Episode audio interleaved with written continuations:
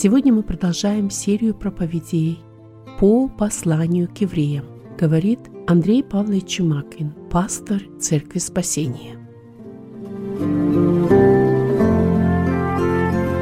Мы продолжаем наше изучение послания евреям. Дальше мы читаем 12 стих. «Потому что я буду милостив к неправдам их, и грехов их, и беззаконий их не воспомяну более». Здесь есть третий момент. Третий важный момент в отношении Нового Завета – это прощение грехов. И мы знаем, что в Ветхом Завете были постоянные жертвы, день за днем, год за годом. Необходимо было приношение жертв для того, чтобы решался вопрос грехов.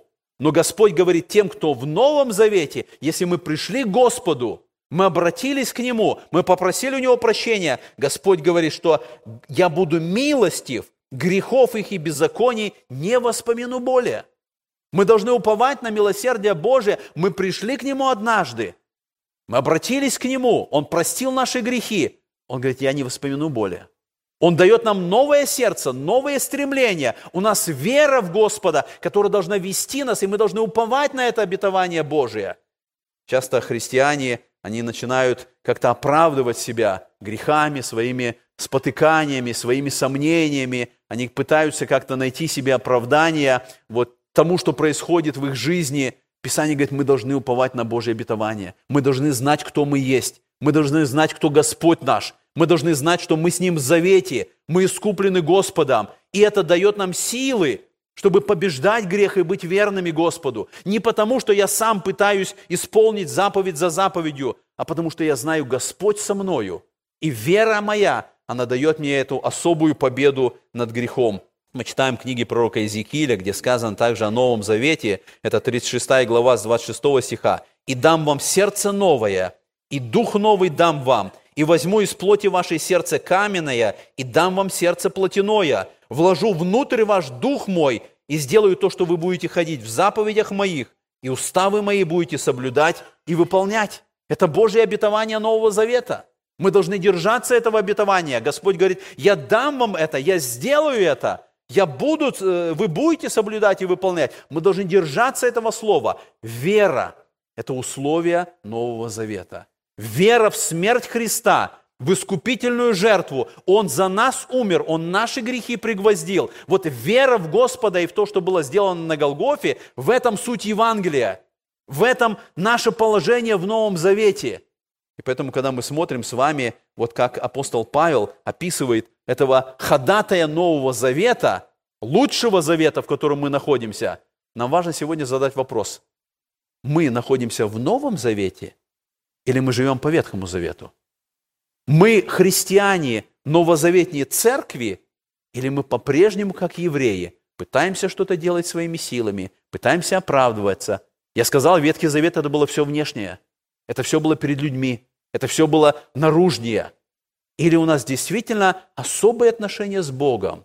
Не потому, что кто-то нас видит, не потому, что кто-то проверяет, не потому, что кто-то что-то про нас скажет, потому что я знаю Бога, потому что Он простил мои грехи, потому что закон Его в моем сердце, в мыслях моих, и я хожу пред Богом в страхе, я с Ним в завете. Он заключил этот завет на основании своей смерти и крови пролитой, и я знаю, что я с Ним в завете, и поэтому я следую за Господом, зная, что Он ходатайствует за меня на небесах.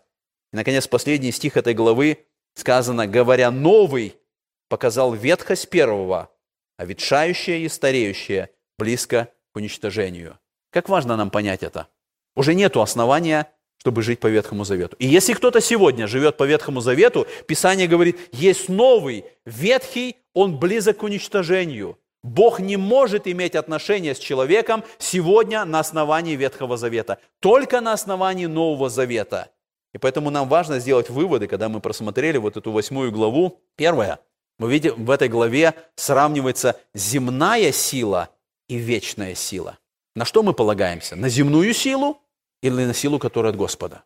Другое, что мы находим, есть земное служение, а есть вечное служение. Была земная скиния, было земное служение, оно все временное. Павел показывает, но есть вечная скиния, есть небесная скиния. Когда мы служим и ходим перед Богом, мы основываемся на земном служении, на временном, как ветхозаветнее, или мы понимаем, есть вечное служение перед Богом, перед Христом нашим, и мы на это уповаем, мы горнего ищем, Мы служим Ему постоянно. Эта глава показывает нам, есть земное прощение, а есть вечное прощение. Мы часто готовы простить, но не всегда мы готовы забыть. Это земное прощение. Господь говорит, я прощаю грехи, я не вспоминаю. Господь показывает, есть вечное прощение. Он принимает нас, Он прощает наши грехи, Он не вспоминает, и мы должны уповать на это.